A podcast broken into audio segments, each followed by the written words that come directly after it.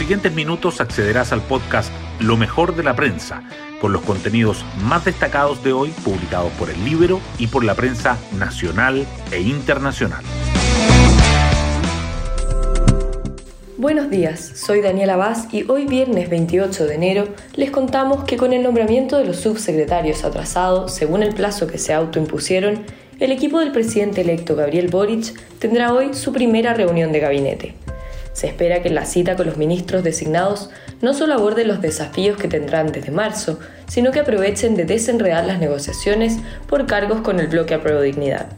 Según señala la prensa hoy, algunos futuros jefes de cartera llegarán al encuentro con sus duplas. Sería el caso de Hacienda con Mario Marcel y Claudia Sangüesa.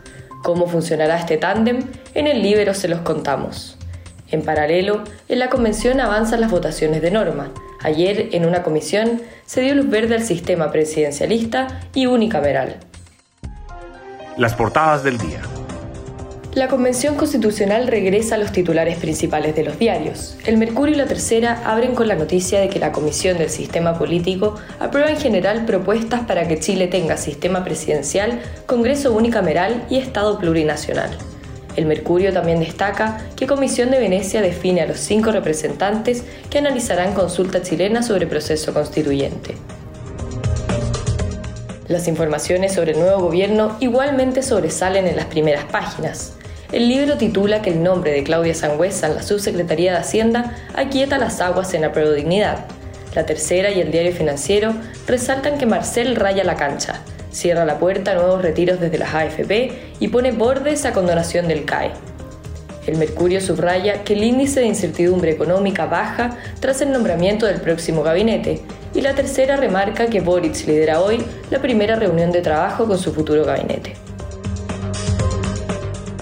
La eliminatoria al Mundial de Fútbol 2022 también está presente en las portadas.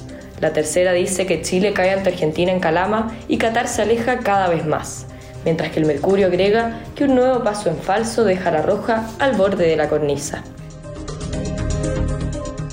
El Mercurio resalta además que el proyecto que da acceso a la Fiscalía a datos personales sin orden judicial abre polémica sobre el resguardo de derechos digitales y que expertos califican fallo de la Corte Suprema como sorprendente y temen que incentive las tomas de terrenos.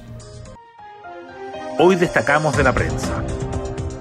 Propuesta del Partido Comunista sobre presidencialismo logra mayoría al igual que Congreso unicameral y Estado plurinacional.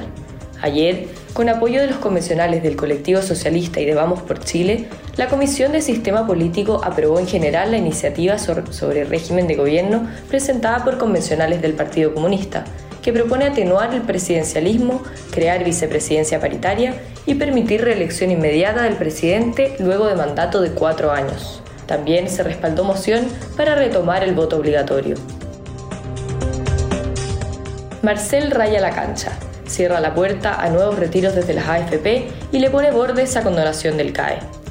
En su primera entrevista como próximo ministro de Hacienda, Mario Marcel fijó algunos ejes de lo que será su gestión.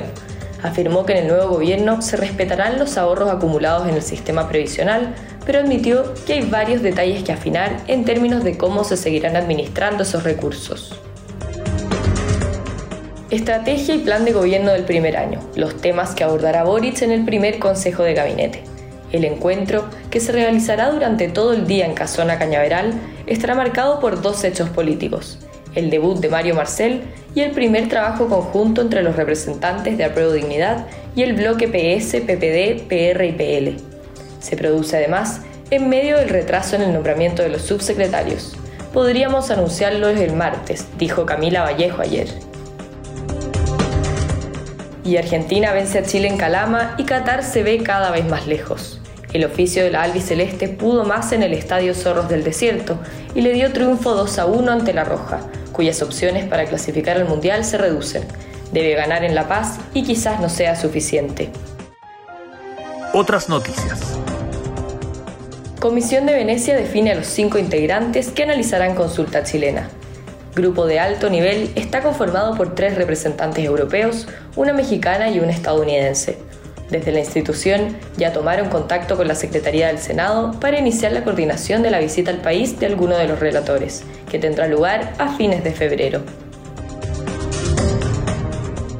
La Corte Suprema acogió un recurso de propietarios de terreno tomado en Viña del Mar, pero dispuso que se coordinen con autoridades para que se otorgue una solución global y efectiva a la situación que viven los recurridos. Académicos calificaron la decisión como sorprendente porque podría incentivar la toma ilegal de terrenos.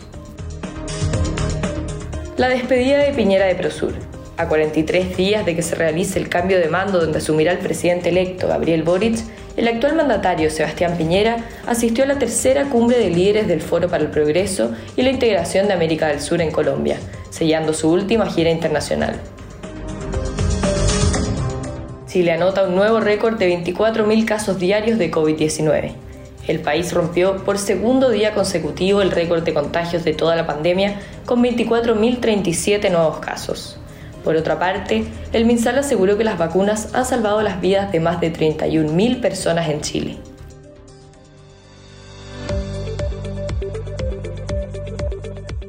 Y nos vamos con el postre del día. Las Diablas vencen a Estados Unidos y se anotan por primera vez en un mundial. La selección femenina de hockey césped derrotó a las norteamericanas en los tiros de shootout, tras igualar 1 a 1 en el partido. En la final de la Copa Panamericana, Irán contra Argentina. Bueno, yo me despido, espero que tengan un muy buen fin de semana y nos volvemos a encontrar el lunes en un nuevo podcast, Lo mejor de la prensa.